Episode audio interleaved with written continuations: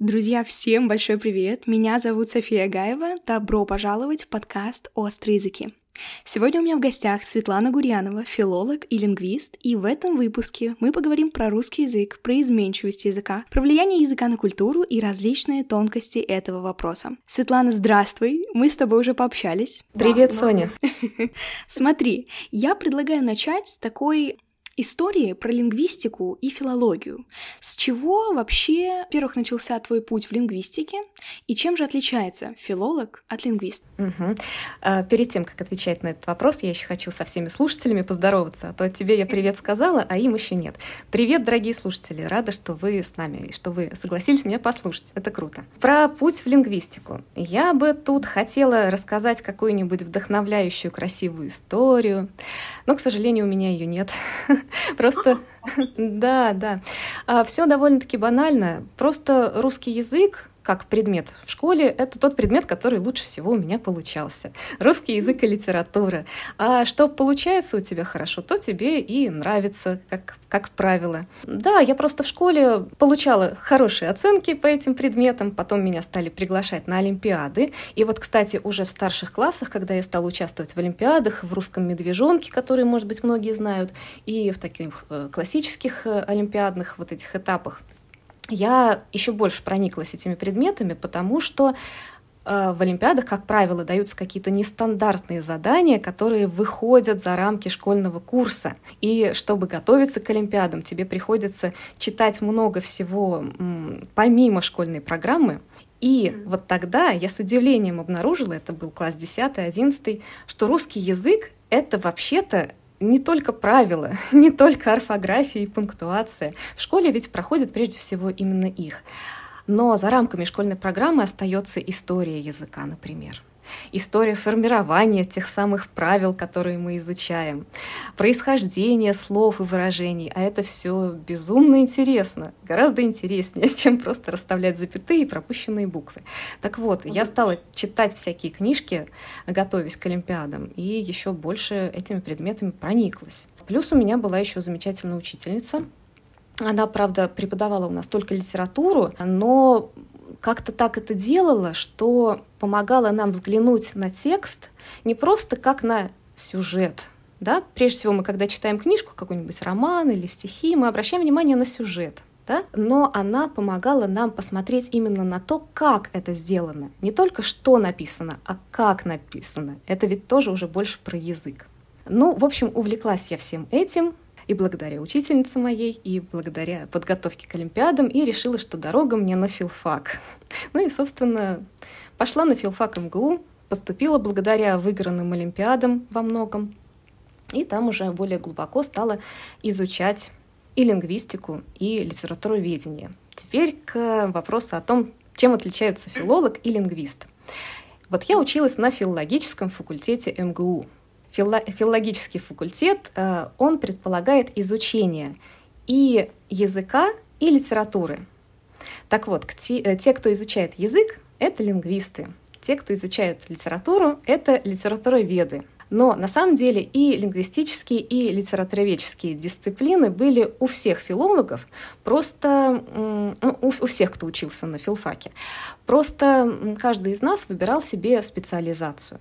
А, то есть раз в неделю посещал такой спецсеминар, где изучал какой-то предмет, какую-то дисциплину более глубоко, глубже, чем остальные предметы, и писал по этой дисциплине сначала диплом, а потом, если шел аспирантуру, то и диссертацию кандидатскую.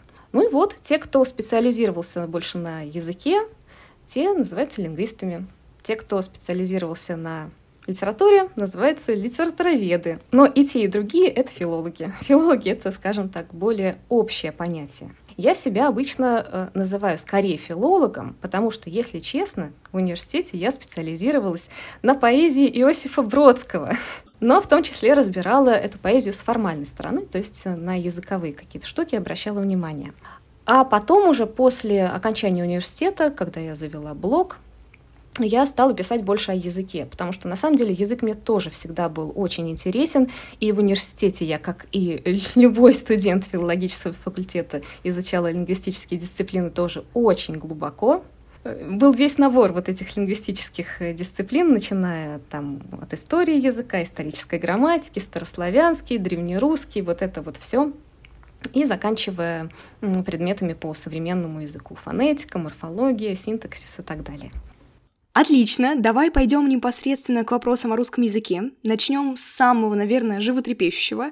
А для подписчиков «Острых языков плюс» мы уже рассказали про такие, в кавычках, нерушимые правила русского языка, откуда они и почему а, все не могут от нас отвалиться. Но сейчас поговорим про кофе. Так вот, почему слово «кофе» можно произносить как в мужском роде, так и в среднем? Разве это, опять же, не какое-то такое мега точное, незыблемое правило, как нам говорят в школе? В школе мы привыкаем к каким-то однозначным ответам. Ведь чем мы занимаемся в школе? Мы вставляем пропущенные буквы и запятые расставляем. Как правило, вставить букву можно только какую-нибудь одну. Ну, нельзя, например, написать или корова, или корова. Если уж пропущен вот этот вот э, гласный первый в слове, то он должен быть вот какой-то один. Точно так же и с пунктуацией. С пунктуацией, конечно, немного посвободнее, все-таки бывают такие предложения, где можно поставить и запятую, и тире, например, а, в одной и той же позиции. Но все-таки все равно таких случаев не так много. И за вот эти 10 школьных лет мы привыкаем к однозначным ответам. И нам кажется, что и в каких-то других, более на самом деле сложных моментах языковых, э, в стилистике, в словоупотреблении, тоже все должно быть вот так однозначно. Но в языке, на самом деле, все не так однозначно. Вот к языку эта фраза очень хорошо применима, в отличие от некоторых других сфер. Что касается кофе. На самом деле, в языке-то оно, в русском языке, появилось исходно, скорее всего, именно в среднем роде. Если мы откроем национальный корпус русского языка ruskорпора.ру, адрес этого сайта, а, и введем слово кофе, посмотрим, как оно употреблялось в разное время, мы увидим, что вообще-то первое употребление, которое относится еще к XVIII веку, они вообще-то среднего рода. Вообще рекомендую очень вот этот ресурс «Национальный корпус русского языка». Там миллионы текстов на русском языке собраны, и очень удобный поиск. Можно забить слово и прямо посмотреть по годам, как оно использовалось. Э, мужской род слова кофе появляется немного позже, ну, может быть, лет на 50. Я сейчас точную цифру не назову, но точно позже. Почему появляется мужской род? Возможно, под влиянием иностранных языков, потому что слово «кофе» — это явно слово заимствованное. Из какого точно языка оно пришло, мы не знаем, но оно могло прийти и из английского, и из голландского, и из немецкого. И во всех этих языках, кроме английского, в английском нет грамматического рода как такового, кофе мужского рода люди, которые пили кофе и которые это слово использовали, это люди образованные. Они эти иностранные языки знали. Так что, возможно, зная о том, что, например, в голландском кофе мужского рода, они подумали, что и в русском языке хорошо бы мужской род тоже принести. Но вообще-то первое употребление кофе именно в среднем роде появляются. И колебания рода у слова кофе были всегда. А многие, кстати, считают, еще есть такой миф распространенный, что э, кофе должно быть мужского рода, потому что раньше оно звучало как кофей или кофей. Но это на самом деле не так. Потому что э, вот эти слова кофей или кофей появились позже, чем кофе. Это тоже отлично прослеживается по национальному корпусу. Так что нет, кофе, оно, оно было сначала. В начале было кофе. Скоро у меня книжка выйдет, у которой именно такое название, кстати. Супер. Об этом да. точно поговорим еще. Ну вот, про кофе-то я не закончила. А колебания э, рода у слова кофе были всегда. И в XVIII веке, и в XIX. В XIX начинает превалировать все-таки мужской род, а вот к рубежу веков, XIX и XX, что-то происходит. Мы точно не знаем, что, но начинает превалировать средний род, у слова кофе. Даже есть такой словарь, словарь неправильностей русской речи, э, автор Долобчев. Очень занятный словарь, там и феминитивы, кстати, есть. Авторка, например, там встречается. А, словарь рубежа веков, 1900 какой-то там девятый, что ли, год. А, и там слово «кофе» мужского рода отмечено как неправильное. И предлагается его заменять на средний род. И у писателей рубежа веков, у Бунина, у Набокова, у Булгакова даже, хотя он немножко попозже писал, у них встречается кофе среднего рода. Почему так? непонятно. Но вот был такой период, когда именно средний род предпочитался – в литературном таком нормативном языке. Потом что-то опять произошло, не знаю, с приходом советской власти, может, это как-то связано. Вообще в советское время было очень модно заниматься таким нормотворчеством, достаточно радикальным. Запрещались какие-то слова, какие-то слова объявлялись мещанскими, вот тоже слово «кушать», например. Ну и за кофе, за кофе мужского рода как-то стали активно бороться и насаждать вот именно эту норму. А, поэтому кофе снова стало считаться нормативным только в мужском роде. Но на самом деле даже в советских словарях, в словаре Ушакова или в словаре Ожегова, слово «кофе» среднего рода встречается а, и имеет, правда, разные пометы, но то же самое разговорное, по-моему, у Ушакова оно разговорное, точно так же, как и сейчас. В общем, с советских времен до настоящего времени в, в словарях особо ничего не изменилось. Но мне кажется, отношение людей все-таки немного меняется. И по моим личным, конечно, ощущениям, кофе среднего рода постепенно перестает быть таким маркером неграмотности, и люди к нему как-то уже проще относятся. А расскажи, откуда, в принципе, берется такое многообразие произношений в русском языке? Это те же самые ударения, это э, роды. Кстати, роды или рода? Допустим, э, я сказала роды, и это правильно. Так вот, откуда Вообще, это все? Лингвисты используют это слово в единственном числе, просто грамматически. А, род. Угу. Я бы не сказала, что у нас какое-то очень большое многообразие. А, и в плане ударений, и в плане грамматического рода. А, конечно, есть ряд слов, а, где происходят какие-то колебания, колебания рода. Ну, то же самое кофе, да. Есть слова, у которых есть колебания ударения. Облегчить или облегчить? Кровоточить или кровоточить? Кстати, как правильно, как думаешь? Кровоточит. Да, вот многие удивляются, но в словарях это именно так. Некоторые любители норм строят на этом свою деятельность, листают всякие словари ударений, орфоэпические словари, они по-другому называются, находят какие-нибудь странные ударения, типа выражия, и пишут, а вы знали, что правильно вот так? А если не знали, значит, вы дураки и неграмотные. Вот не буду показывать пальцем, кто так любит делать. Но есть, есть такие блогеры. А, да. Но таких слов на самом деле не очень-то много. А Все-таки мы не говорим, ну, допустим, кошка вместо кошка или кровать вместо кровать. А, ну, довольно много слов, даже большая часть слов в русском языке все-таки таких колебаний ударения не испытывает. Другой вопрос, что ударение в русском языке вообще сложно очень устроено. Ну, например, правильно, лифт, лифты, шо, э, там шорты, нет, шор шорты. Ну да. Да. Нет, что-то про шорты это было другое. А, шорты это просто слово для а, запоминания ударения в слове торты. Да, вспомнила, почему у меня шорты возникли. Какой-то там есть стишок, много ели торты, не налезли шорты. Ну, в общем, правильно, торты, а не торты, потому что торт, торт, ударение фиксированное.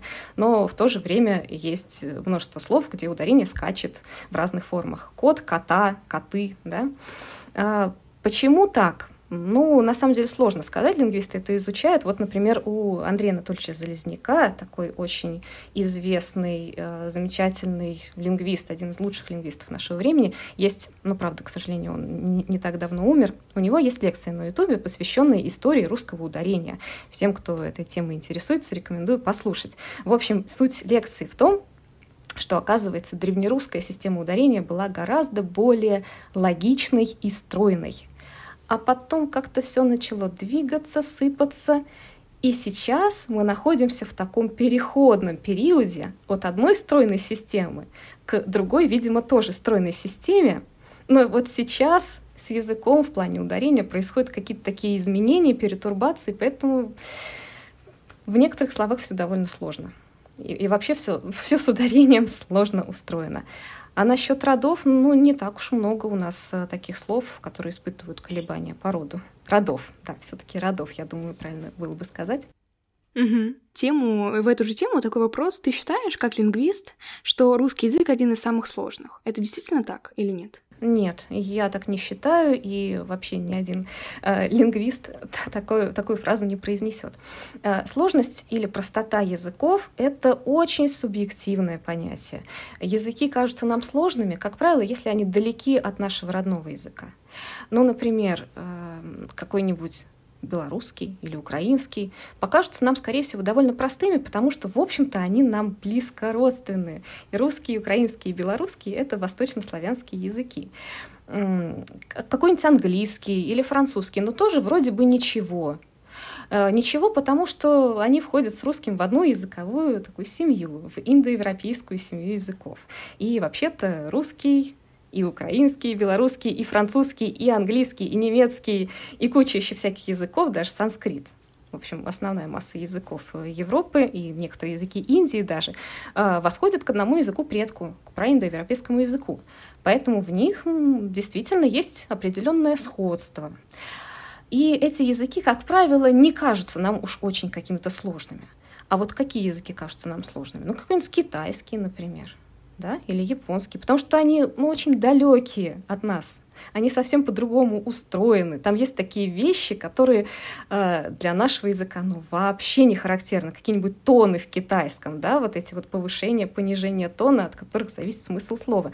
Но вообще какая-то странная для нас э, штука. Или письменность китайская, но тоже совсем не похожа на нашу. В общем, то, что на нас совсем не похоже, то и кажется нам сложным. А, не знаю, тот же самый китайцев, может, э, китайский язык для японцев, может, и не покажется таким сложным, или для каких-нибудь, ну, не знаю, вьетнамцев, в общем, для кого-то поближе к китайскому. Вот.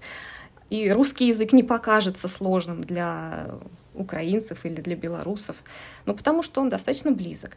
Нет, э, языки, конечно, очень разные, они по-разному устроены, но в каждом языке есть своя простота и своя сложность, просто они по-разному распределены. А давай поговорим про спасибо, пожалуйста и не за что. Здесь тоже есть э, много-много мифов. Я слышала, что а, правильно в ответ на спасибо отвечать не за что. А если мы просим о чем-то, то как раз говорить пожалуйста. Но согласно нормам русского языка, это действительно так важно? Ох, тут какие-то уже совсем этикетные формулы, которые тоже, конечно, к лингвистике, к языку имеют мало отношения. А, я про спасибо слышал другой миф что нельзя говорить спасибо, потому что спасибо это якобы спаси меня, Бог, от тебя. Поэтому надо говорить не спасибо, а благодарю. Благодарю. Еще раздельно можно это написать с больших букв. Но это, конечно, ерунда полная. Спасибо, кстати, действительно образовано от «спаси Бог», но просто «спаси Бог» не от тебя. а как раз тебя, спаси Бог. Это вполне такое христианское пожелание. А, да, это было это слово, образованное слиянием двух слов с отпадением конечного согласного. И ничего плохого в этом слове нет, вопреки утверждениям лингвофриков. А насчет «не за что» не знаю, честно говоря. Такой миф, который ты сейчас сказала, я слышу впервые. Он кажется мне довольно странным, и мне кажется, это какие-то уже, может, придумки специалистов по этикету, а не лингвистов. Э, ну, к не за что есть еще одна претензия, а, ну, уже у психологов, мне кажется, или каких-то людей, которые увлекаются психологией, но, может быть, не так много они знают, что якобы говорить не за что нехорошо, потому что, ну, как это не за что? Ты, значит, свои заслуги не признаешь, когда так говоришь. А нехорошо так себя не уважать.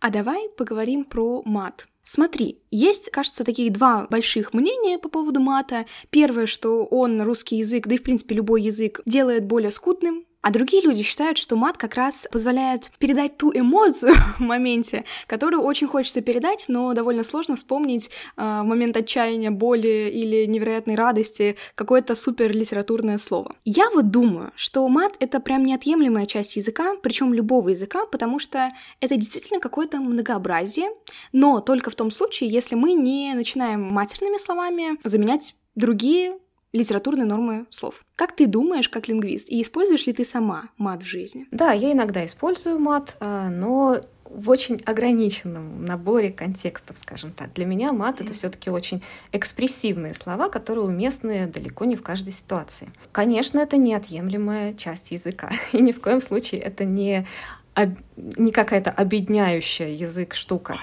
Да, разумеется, если матерные слова использовать э, в каждой фразе через слово и, и заменять матерными все остальные слова, это, конечно, не очень хорошо. Но мат тут вообще ни при чем. В такой функции можно использовать и какие-нибудь другие слова, те же эвфемизмы вроде «блин» э, вместо другого матерного слова. а, ну и даже не эвфемизм, а, а просто какие-нибудь обычные совершенно слова, но использовать их постоянно, не заботясь о пополнении какого-то своего словарного запаса, о языковом разнообразии. Матерная лексика, да, это неотъемлемая часть языка. Другой вопрос, что действительно иногда многие люди стали ее использовать ну уж слишком часто, и из-за этого мат теряет ту самую свою функцию экспрессивную. Если мат мы слышим везде и всегда, то он перестает быть настолько ярким, настолько экспрессивным. И лингвисты даже иногда бьют тревогу. Вот мы теряем русский мат из-за того, что уж очень часто везде мы его используем. А, ну да, потому что он обесценивается от постоянного произнесения, перестает быть а, такой табуированной лексикой. А табу во многих сферах жизни, мне кажется, все-таки необходимы.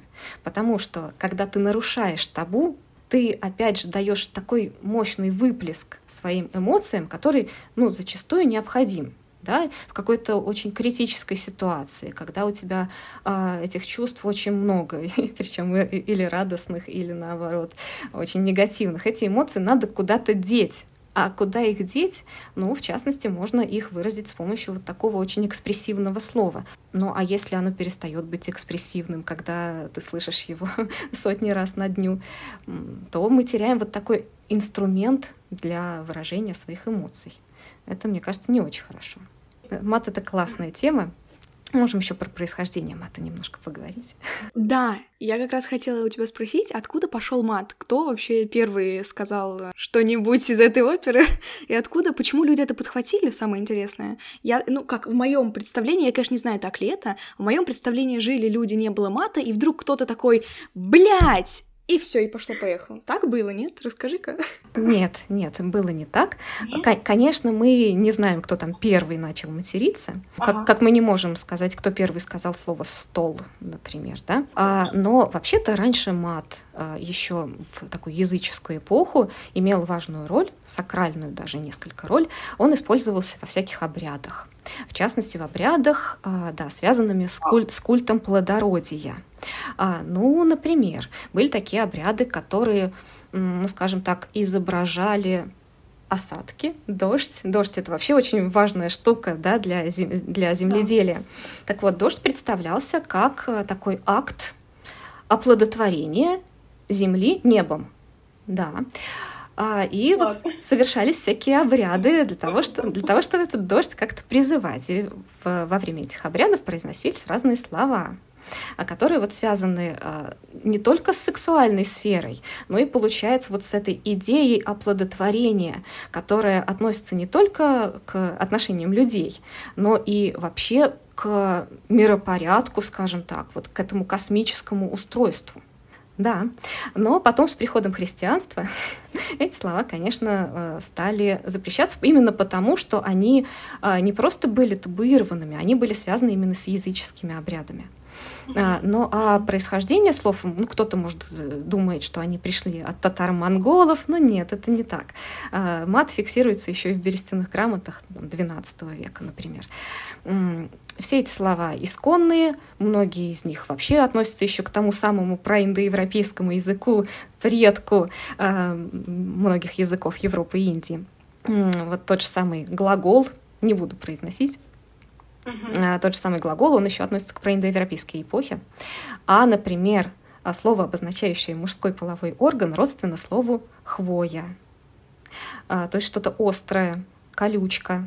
А слово, которое ты произнесла, ну ладно, произнесу тоже, слово «блядь», оно вообще-то очень долго матерным не было и не запрещалось, даже в христианскую эпоху не запрещалось. Собственно, слово «блядь», оно ну, сейчас обозначает в таком первичном смысле э, женщину легкого поведения, э, но изначально оно было обозначением ну, скорее просто заблудившегося человека, да, вот блять, блуд, блуждание, это все изначально однокоренные слова. А, и вот это слово блять встречается даже в ранних списках Евангелия, да, в таких сакральных текстах в Библии, представляешь? То есть изначально те слова, которые мы сейчас называем некрасивыми, нехорошими, которые у нас тут, видите ли, а, оскудняют русский язык, они изначально были вообще-то а, обычными словами? Не совсем обычными, потому что они использовались именно в обрядах, да, в таких магических целях. То есть они все равно были несколько, видимо, табуированными, и вряд ли их произносили вот так свободно в обычной жизни. Впрочем, мы точно этого не знаем, потому что, как ты понимаешь, э, аудиозаписи и разговоров тех времен не сохранилось, и даже текстов тогда не было. Это речь идет о бесписьменной эпохе, да, о таком языческом дохристианском периоде. Но, скорее всего, они в какой-то степени были все же табуированными еще тогда, просто потому что были связаны с обрядами. А обряды — это что-то сакральное, там много всяких табу может быть. Да, поняла. А, давай поговорим про буквы э, Шрёдингера. Это мое авторство. Может быть, я его а, невольно у кого-то украла, но сомневаюсь, что кто-то тоже сказал такую глупость. А, я имею в виду буквы по типу твердого знака. Они, естественно, не исчезли, эти буквы из алфавита, но раньше а, твердый знак в некоторых словах был в конце, в конце слов, а сейчас его нет. Почему он исчез? И по поводу буквы Ё.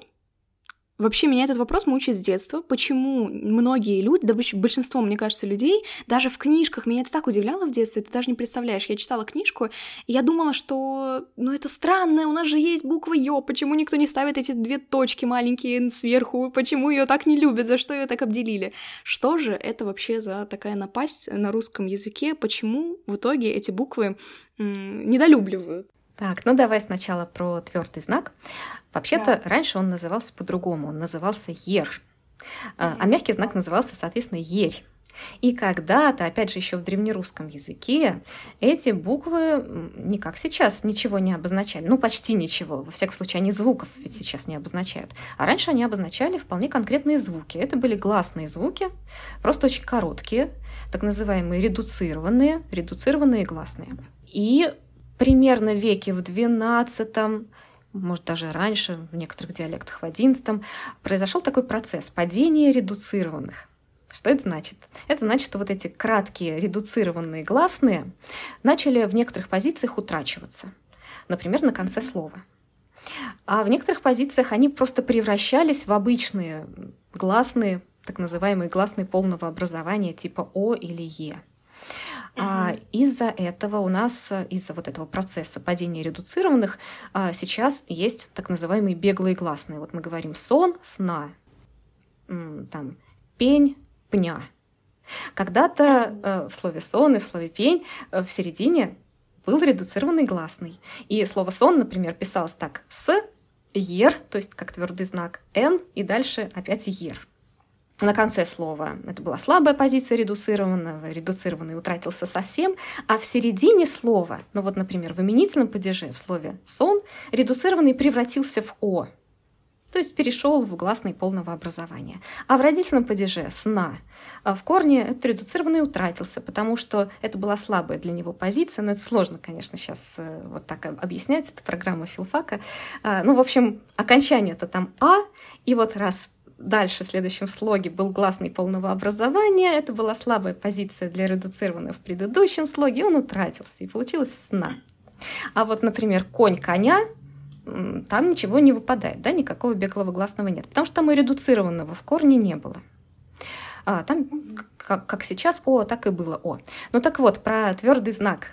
А, редуцированные упали, а, и в некоторых позициях утратились, в некоторых позициях превратились в гласные полного образования. А со знаками-то что делать?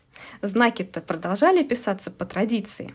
Если мягкий знак еще продолжал обозначать хотя бы мягкость, то твердый знак, ну, на конце слова после таких твердых согласных вообще перестал обозначать что-либо. Но его еще 800 примерно лет продолжали писать просто по традиции. Хотя никакого гласного он уже не обозначал. Но все, наверное, помнят вот эти дореволюционные э, или подделанные под дореволюционный стиль вывески типа «трактир», э, там с твердым знаком на конце, или Пушкин тоже с твердым знаком на конце. А почему вот твердый знак на конце писался? Ну, потому что когда-то давным-давно а, в таких словах был вот этот редуцированный гласный, а потом просто твердый знак стал по традиции писаться. Вот и все. Но да, с приходом советской власти и большевиков а, сделали такую реформу правописания и избавились от твердых знаков на конце слов. А, может, может быть, он так долго писался, этот твердый знак на конце, потому что, ну, во-первых, традиция, люди просто привыкли видеть слово таким, а во-вторых, возможно, твердый знак а, служил еще таким дополнительным маркером конца слова. А когда-то вообще давно, ну, опять же, в древнерусском языке слова вообще без пробелов писались. Поэтому не так, не так было просто визуально понять, э, где заканчивается одно слово и начинается другое. И вот эти вот яры, возможно, еще во времена слитного написания как-то помогали увидеть границы слов. А, ну, когда пробелы уже стали писаться, такая уж прям острая необходимость в ярах отпала, но все равно где-то у кого-то я читала, из дореволюционных писателей, у кого вот, к сожалению, не вспомню. Но, в общем, он писал о том, что визуально вот отсутствующие яры в новой орфографии ему вот как-то мешают, мешают воспринимать конец слова. А что у нас с буквами «ё»? с буквой «ё», но она просто появилась достаточно поздно, а, уже в XVIII веке. Скорее всего, Карамзин ее придумал. Вот легенды про Дашкову — это, скорее всего, просто легенды. Все, все же авторство буквы «ё» принадлежит Карамзину, а, скорее всего. Но да, появилась она довольно поздно, уже многие тексты были написаны без нее, и как-то люди к ней очень долго привыкали, и не сразу еще стали именно в типографиях использовать этот символ. В общем, к моменту, когда встала все-таки такая острая необходимость в использовании буквы Ё, потому что, ну, ну правда, очень она нужна, было уже накоплено достаточно много текстов без буквы Ё. И все их перепечатывать ну, как-то неудобно. К тому же во многих текстах, в стихах, например, ну, не всегда понятно, как именно произносил слово автор – какой-нибудь возведенный или возведенный. Мы не знаем это точно. В стихах иногда по рифме это понятно, если слово в конце строки, но не всегда есть такая позиция, где понятно произношение автора. Поэтому, а, ну вот напечатаем мы у Пушкина какой-нибудь возведенный вместо возведенный, а вдруг он так не произносил? А, а вдруг для его речи был характерен другой звук в этой позиции? Мы не знаем. Вот поэтому много таких моментов, в общем-то, даже не языковых, а скорее практических, да, или даже этических, когда мы не хотим, может быть, авторскую авторское произношение навязывать, когда мы на самом деле о нем не знаем. А, вот порождают такие проблемы с передачей буквы Ё. Ну да, меня, честно говоря, тоже э, иногда напрягает, когда я читаю книжки без пропечатанных букв Ё. Моя книжка, кстати, тоже будет без точек над буквой Ё. Ну, такая вот политика редакции, не знаю. Это, нет, это не зависит от автора, это зависит прежде всего от тех правил, которые приняты в редакции. Да, не всегда это удобно, потому что, ну, те же самые слова «все» и «все», хочется различать, чтобы сразу же понимать э, строй предложения и мысль. Да, мешает иногда отсутствие точек. Но в то же время, видишь, есть все-таки такие формальности, которые сложно как-то э, людям разрешить и договориться, как же все-таки правильно. Поэтому вот до сих пор единства нет. Каждый делает, как ему комфортно. В общем, мы пришли к тому, что буква Ё, она не так уж и нужна, видимо. Хорошо многим нужна, но вот есть, есть проблемы, в общем, с ней. Да. А что ты думаешь про заимствование, заимствование слов из других языков? А, это естественный процесс, во-первых. Любой mm-hmm. язык, который э, не является частью такого какого-то закрытого сообщества, который ни с кем не коммуницирует, не общается, он, конечно, привлекает заимствование из эм, других языков и сам другим языкам что-то отдает. Это нормально. А, наоборот, здорово же, что люди общаются друг с другом и что-то у друг друга полезное перенимают. Кто-то технологии перенимает, кто-то слова перенимает, иногда и то, и другое. Это нормально, это такой культурный взаимодействие взаимообмен. А, язык от заимствования не разваливается точно. А, были периоды в истории русского языка, когда заимствований было гораздо больше, чем сейчас. Например, да. сейчас а, английские заимствования у нас в тренде, скажем так. А в 18 и начале 19 века французскими заимствованиями люди очень увлекались. И та голомания просто несравнима по масштабам с современными, современным масштабом заимствования из английского. Тогда все, все было куда серьезнее. Можно открыть «Войну и мир». Многие спотыкаются об первые вот эти страницы, где описывается салон Анны Павловны Шерер, и, и все там чуть ли не исключительно по-французски общаются с некоторыми незначительными вкраплениями русских слов. А, да, и такие длинные-длинные вот эти переводы в сносках. Сложно бывает это читать. Ну да, дворяне в то время вели светские беседы, признавались в любви, писали письма именно на французском. И ничего, русский язык выстоял, не развалился. Языку грозит опасность только тогда, когда он перестает использоваться в каких-то значимых сферах жизни. Вот, кстати, в 18-19 веке русский язык к этой ситуации приближался. Ведь действительно, например, эпистолярный жанр, он не был принят у дворян по-русски. Писали по-французски по-французски. А, но вот сейчас речь о вытеснении русского языка из какой-то прям большой сферы жизни, ну, речь не идет об этом, да ну да, даже тогда, во времена Голомании, язык выстоял, и более того, он пополнился какими-то словами, для которых, может быть, русских аналогов тогда и не было, ведь э, появилось много каких-то культурных реалий, а, для которых пока еще не было названий, и было проще не сочинять их самим, а взять уже готовое слово из того языка, который образованные люди того времени знали. Если бы эти слова так и остались французскими. По произношению, например, по словоизменению, а тогда, да, была бы проблема, можно было бы бить тревогу. Но все эти слова ведь адаптировались под русский язык, заимствовали какое-нибудь слово «абажур», и стали произносить его на русский манер, без вот этого «жю», на французский манер, без «р» такого, э, э, так, такого особенного, как во французском. Добавили словоизменения нормальные, вот как э, «стул», «стула», «стулу», так «абажур», «абажура», «абажуру», то есть это слово встроилось э, в русскую морфологию и полностью адаптировалось под наш язык. Так что никакой в этом проблемы я не вижу. Наоборот, скорее обогащение языковое. Давай про феминитивы в том числе. А, смотри, я хочу сказать, как я отношусь к феминитивам, и затем спросить у тебя, что об этом думаешь ты. Я считаю, что феминитивы — это классная штука, потому что это помогает, если мы говорим о профессиях, потому что феминитивы, когда мы говорим о профессиях, очень помогают сделать женщин в этих профессиях сильно заметнее, чем это было до. И мне кажется, что, например, называть женщину-пилота женщиной-пилотом, а не пилотессой, это не так эффективно, как пилотесса, просто потому что так сразу понятно, что это женщина. Мы же не говорим мужчина-пилот, мы говорим пилот. Почему бы не называть женщину-пилота пилотессой, а не женщиной-пилотом? И не женщина автор книги, а, или автор книги женщина, а просто авторка, потому что мы не говорим автор книги мужчина, мы говорим просто автор. Что об этом думаешь ты? Ох, ох, это очень объемный и сложный вопрос. Тем, кто хочет лучше в нем разобраться, я сразу посоветую книгу Ирины Фуфаевой «Как называются женщины». Это книга да, лингвиста. Вот, да.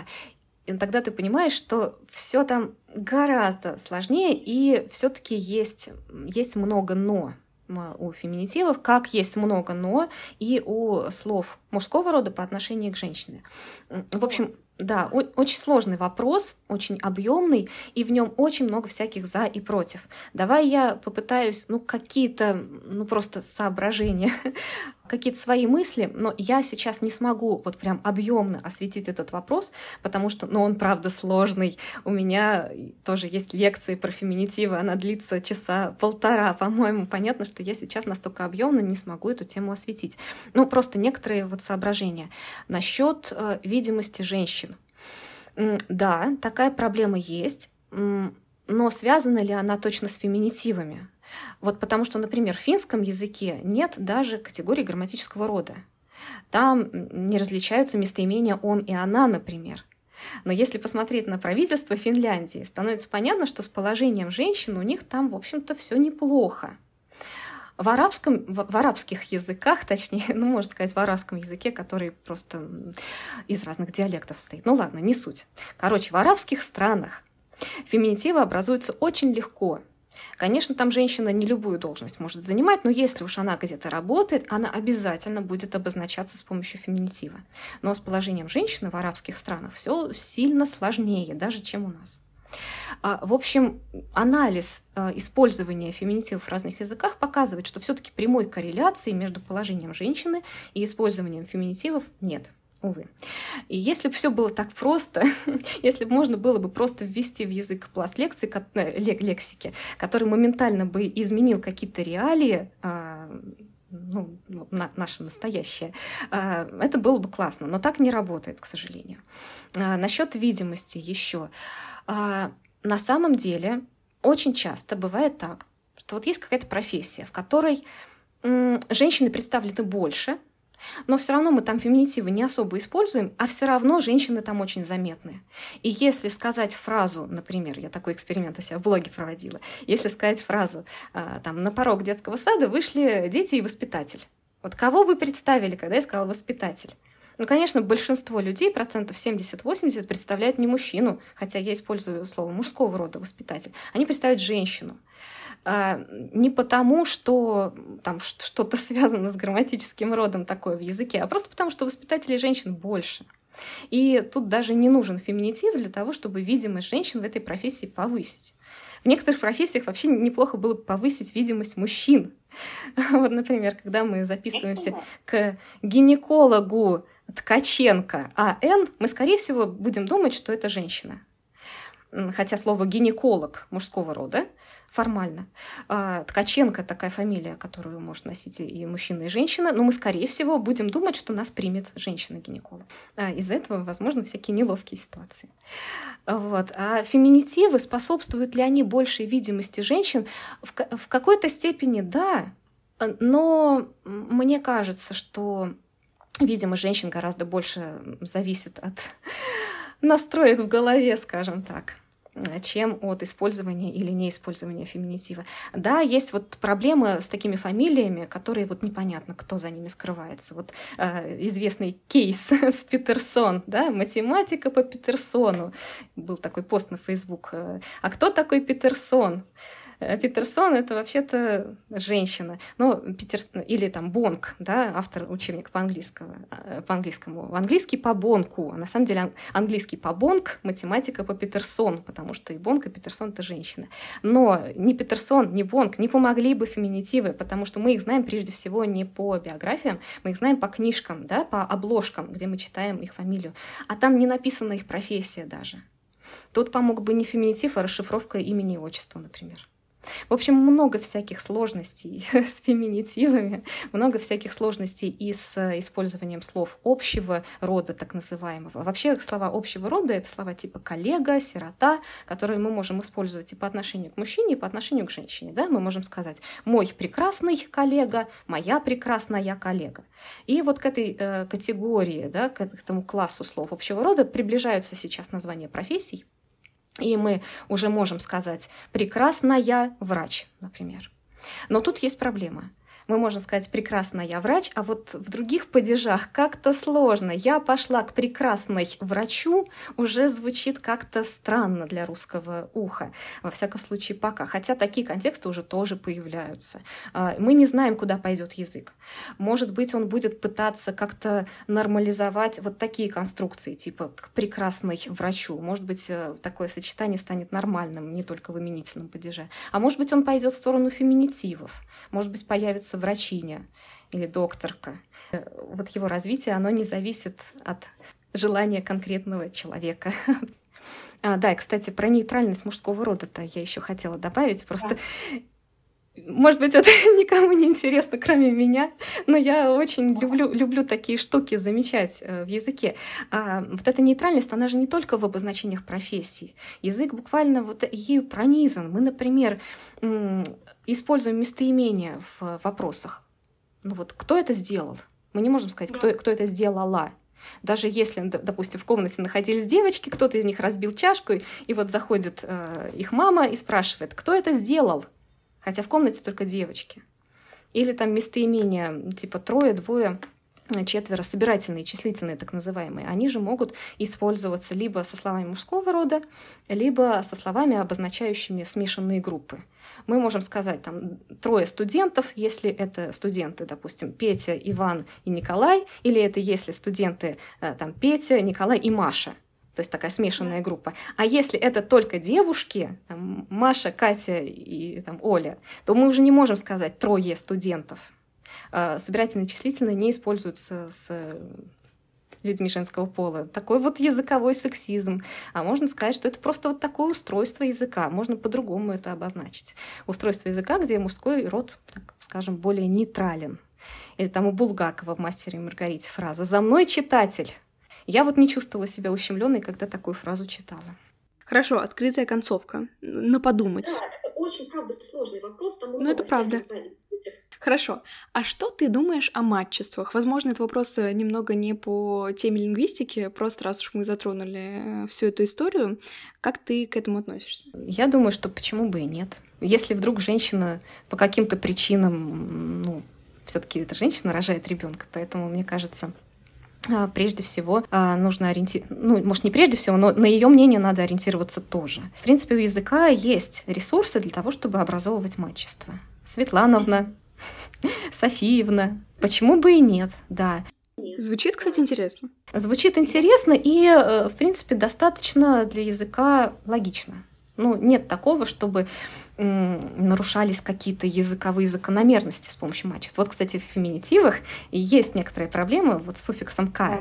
Да, та самая авторка, блогерка. Ведь обычно суффикс «к» присоединяется к словам, когда он вот в такую позицию встает, когда перед ним ударение, в общем, на предыдущий, на идущий перед ним слог падает ударение. Какая-нибудь студентка, комсомолка. А в словах авторка или блогерка эта языковая закономерность нарушается. Поэтому, возможно, они кому-то и режут слух. Да, но при этом слово студентка многие не принимают, и вообще такого слова нет, насколько я знаю.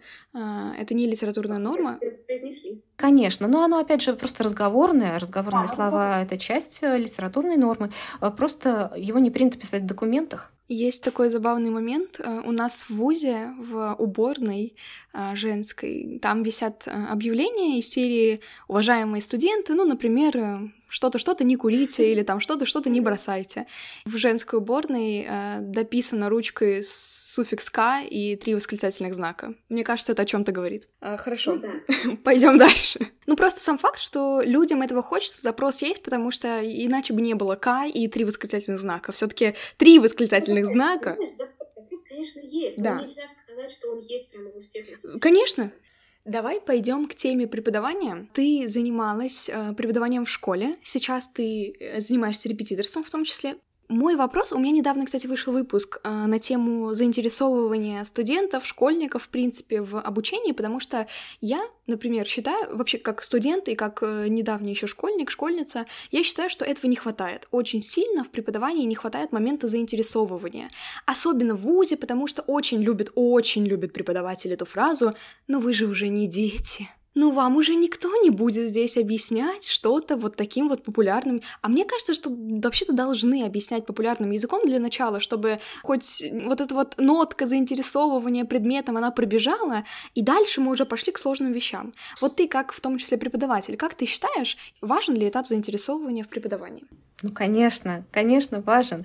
А, вот я когда рассказывала, отвечала на самый первый вопрос, почему я стала лингвистикой-то заниматься. Ну, потому что у меня это хорошо получалось, и вот мне стало это интересно. Точно так же и сейчас я как преподаватель, конечно, стараюсь дать материал так, даже если это какое-нибудь скучное правило, чтобы оно э, было хотя бы логичным и понятным. Не просто, например, сухо написать такой текст об этом правиле, а, например, схему составить, чтобы ученики визуально представили, как это все э, соотносится друг с другом, в виде схемы как-нибудь это правило дать. Или какие-нибудь запоминалки классные используют для того, чтобы лучше запомнить написание слова или какую-нибудь постановку знаков препинания много использую какие-то интерактивные технологии. Я вообще преподаю в основном онлайн, поэтому меня есть возможность, э, например, давать какие-то игры. Да, существует сейчас очень много всяких интерактивных платформ, на которых можно создавать всякие разные учебные тренажеры. И они, правда, очень прикольно организованы, и ученикам интересно их проходить, соревноваться еще друг, друг с другом э, в рамках какого-нибудь там квиза. А, еще я стараюсь, хоть я в основном-то занимаюсь довольно скучной вещью, я готовлю к ЕГЭ по русскому языку. Там мало возможностей так разгуляться творчески, но все равно я стараюсь помимо каких-то э, ну, необходимых для ЕГЭ правил давать ученикам и какие-то сведения об истории языка той же самой. Просто на самом деле очень важно переключать внимание учеников время от времени, потому что если все время грузить их какой-то сложной информацией, делать с ними сложные упражнения, они к середине урока уже так устанут, что вторая половина урока э, пройдет впустую. Поэтому важно примерно в середине занятия, если это длинное занятие, часовое или полуторачасовое, давать какую-то разгрузку, разминку. Я могу э, те же самые олимпиадные задания дать, вот буквально на 5 минут переключить внимание учеников на что-то, что даже может быть с ЕГЭ не связано, но оно поможет э, какое-нибудь интересное задание там, типа викторины об истории какое-нибудь слово, оно поможет не только что-то новое, интересное о языке узнать, но и как-то переключиться, отойти от вот этой вот э, сложной какой-то зубрежки правила, чтобы потом с новыми силами э, опять включиться в урок. И, в общем, да, это очень важные такие штуки, которые, конечно же, я использую. Мы, знаешь, с друзьями смеемся на тему открытых уроков. Я не знаю, было ли у тебя в школьные годы такая, такая история, как открытый урок. Когда, например, приходит на урок завуч или директор, или приглашенные какие-то гости из РАНО, или еще откуда-то, и они типа проверяют, как там вы вообще активны, неактивны, что у вас использует учитель, какие у него методики и так далее. И вот, блин, в этом открытом уроке было столько интерактива, столько взаимодействия с нами, нами, которого вообще не было за все, мне кажется, 11 лет обучения в нормальные дни, когда не было этих открытых уроков. Честно, эти открытые уроки — это был праздник, потому что такой заинтересованности со стороны преподавателя я не видела больше никогда за год, вообще в принципе, никогда. Удивительный и прекрасный школьный мир.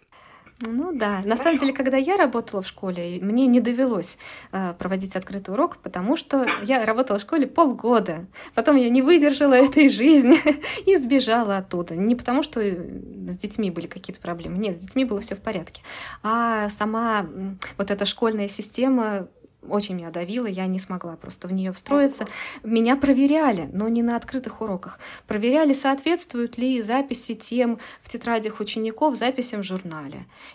То есть, да, а, а записи в журнале должны были соответствовать программе. То есть, если я не успела детям дать какой-то материал или чувствую, что они там чего-то недопоняли, я не имею права на следующем уроке эту тему продолжить. Нет, я должна записать в журнале следующую тему, как мне по плану положено. И записи в тетрадях детей должны подтверждать то, что записано в журнале.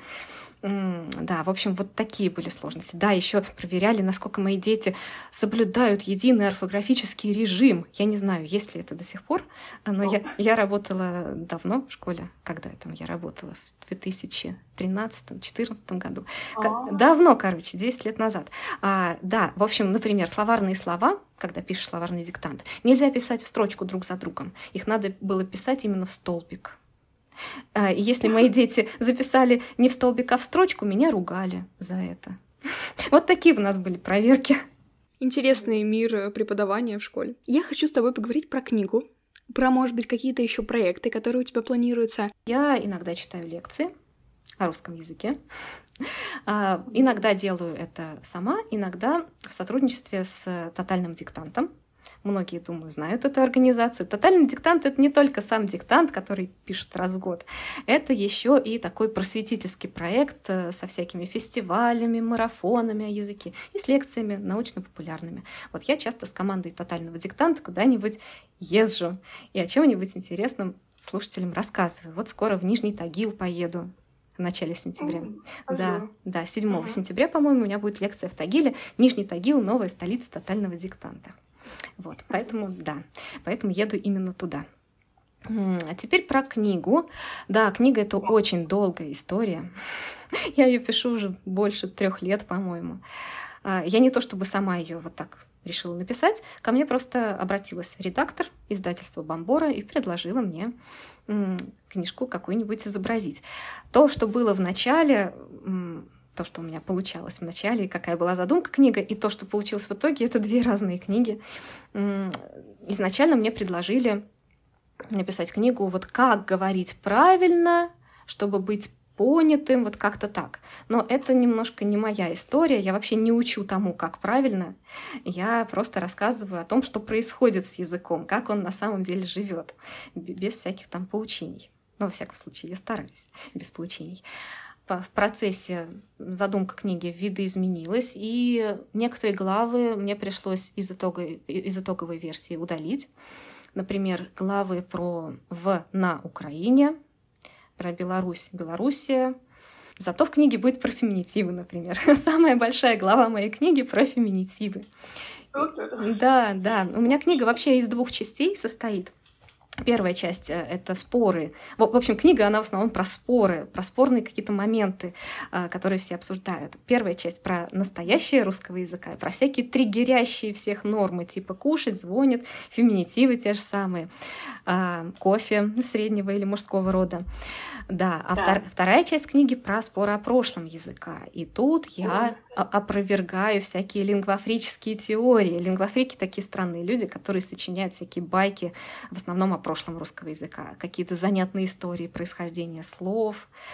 А, да, про то, что русский язык самый древний, вот всякие такие вещи. Ты знаешь, еще год назад я у себя в Инстаграме писала, вот все, самые последние правки, потом она отправится в типографию, да, через месяц выйдет, ага, прошел год, и, и сейчас э, книга верстается, и эта верстка занимает уже, уж не знаю, месяца полтора или даже два. Короче, как-то очень долго эта верстка длится, потому что, ну, правда, сложно это все сверстать. Моя книга еще сложна с точки зрения визуального оформления. Так, там много всяких выделений, много курсивов, там есть слова, которые надо вынести в такой алфавитный указатель в конце книги. В общем, много всякой такой технической работы, оформительской, которую тоже надо долго, муторно делать и контролировать, как она делается. Там еще всякие у меня же отрывки из древних текстов на там, древнерусский, старославянский. Есть даже записи не кириллицей, а глаголицей. Это первый, первый, кстати, алфавит, который создали Кирилл и Мефодий. Это, скорее всего, не кириллица, которой мы сейчас пользуемся, а глаголица. Она выглядела совсем по-другому. Такие завитушки красивые. Да.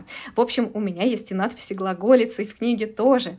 Короче, очень сложно ее готовить к печати. Мы это вот уже долго делаем, но я надеюсь, надеюсь, что осенью она все-таки выйдет.